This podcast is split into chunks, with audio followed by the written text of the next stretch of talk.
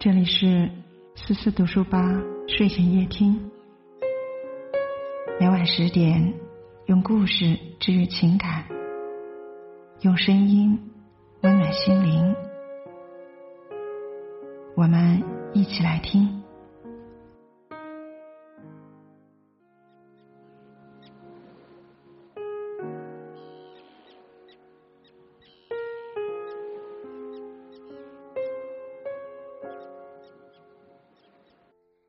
今晚要和你分享的文章来自于乔巴。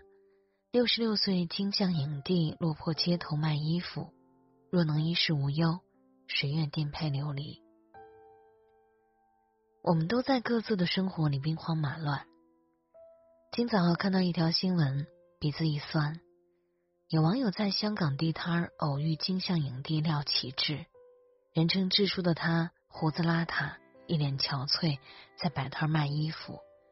完全没有了十年前夺得金像男配的风光。路人问廖启智：“你怎么混到这里了？”智叔淡淡的说：“现在没戏可拍了，家里全靠我支撑，不出来摆摊儿活不下去了。”其实廖启智是内地熟知的金牌配角了，代表作无数，《无间道二》里的三叔，《杀破狼》里的华哥，都是令人印象深刻的角色。可是谁能想到，这样一位老戏骨，六十六岁了还要出来摆摊养家，真的让人唏嘘不已。后来有消息说，原来是在拍戏，不是真摆摊儿。但让人心疼的是，智叔的人生遭遇和内地演员的大把大把捞金不同，在香港绿叶演员哪怕是金牌配角，收入都很低。而智叔的小儿子年仅五岁就因血癌去世。妻子陈敏儿原本就患上产后抑郁，遭受如此打击后，病情更为严重。二零一三年，当时廖启智十九岁的大儿子公开表示自己想做女人，还晒出了多张浓妆艳抹的照片。夫妻二人为了儿子一下子愁白了头发。妻子患病，小儿子去世，大儿子欲变性，而且这些年香港的影视行业惨淡，廖启智的生活。可想有多艰辛？世事就是这样无常。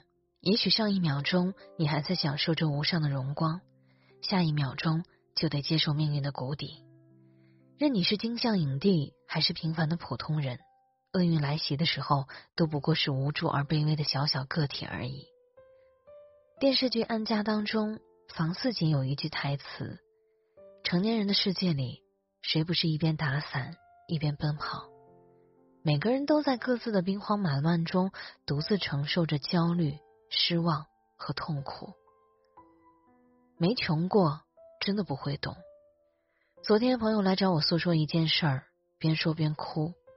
他小时候的邻居大伯前天从二十一楼一跃而下，当场身亡。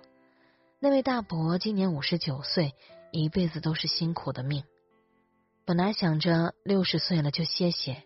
哪知却在此时确诊了重病。老伯为了不连累家人，选择用这种方式结束自己的一生。在视频里，大伯的妻子跪在地上哭得撕心裂肺，反复念叨一句：“我们太穷了。”他心疼看病花钱，一场重病就可以拖垮一个家庭，一辈子的积蓄在医疗的巨额开销面前都是那样的微不足道。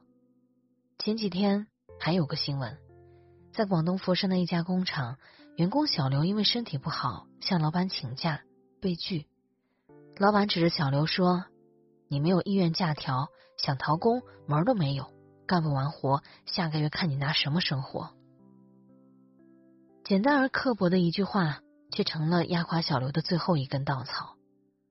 几个小时后，小刘在工厂里自杀，留下一张纸条。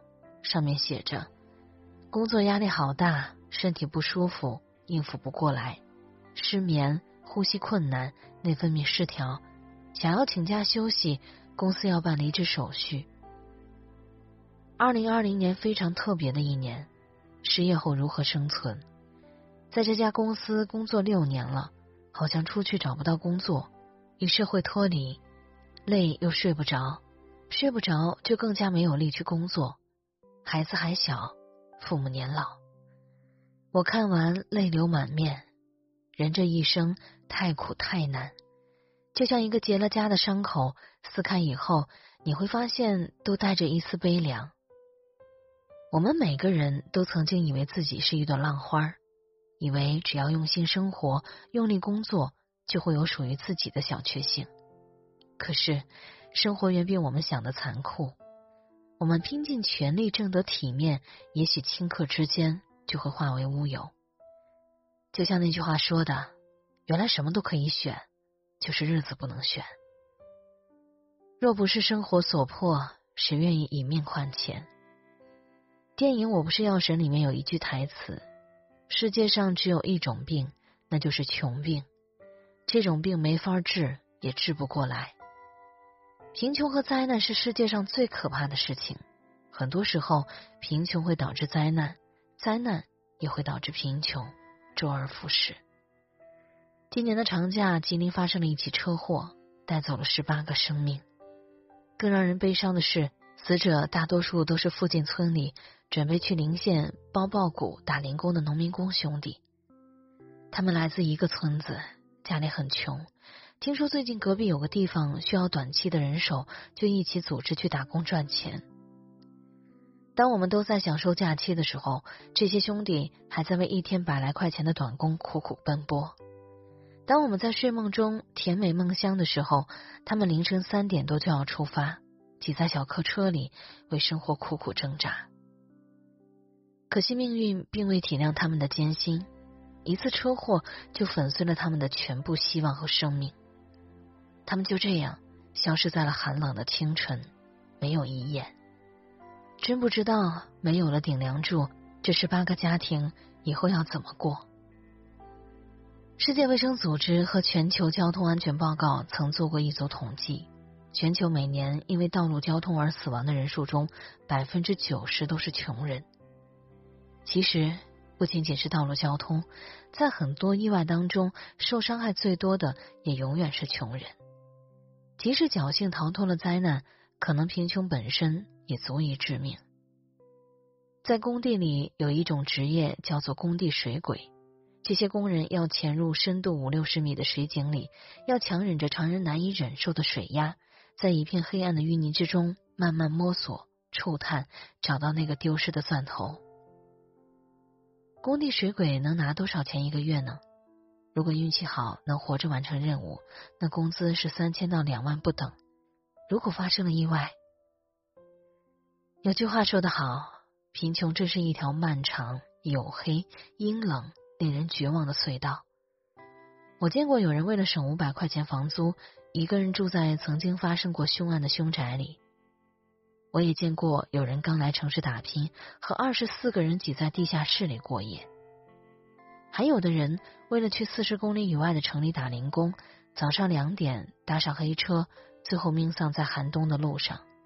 对于千千万万普通人而言，生活是一本算不清的账。若不是生活所迫，谁愿意以命换钱？万物皆有裂痕，有光就有希望。《肖申克的救赎》里有句台词：“忙着生或忙着死，这真有道理。人生就是这样，要么生，要么死。选择活下去，就得承受生活的万斤重担。除了自己默默承受以外，我想还能做的就是尽量去善待我们身边的每个人，不要去嘲笑那些穷人，不要去鄙视那些为生活苦苦打拼的人。”有罪的是穷本身，而不是穷人。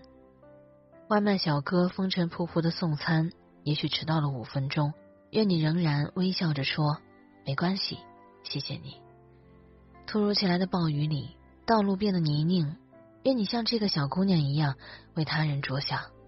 还有，手术室外，一个得了心脏病的两岁小女孩，因为害怕，哭得撕心裂肺。主治医生把她抱在腿上，搂着她，温柔的讲着手机里的童话。这一刻，世界也变得温柔起来。一岁半的男童不慎掉入河中，危机时刻，在附近劳作的九旬老人依然跳入水中将小孩救起，自己却深陷在淤泥里。愿你也像这位老人一样勇敢。这些举动也许看起来很微弱，却是千千万万普通人为这个世界贡献的伟大的力量。请你相信，一个小小的善意聚合在一起，便是那寒冷的夜里我们温暖彼此唯一的光。就像桌子先生说的：“生而为人，哪怕我们无法理解别人，但至少也要尊重每一个人，因为他们内心经历了怎样的煎熬，你永远不会知道。从来没有无灾无难的人生，万物皆有裂痕，有光就有希望。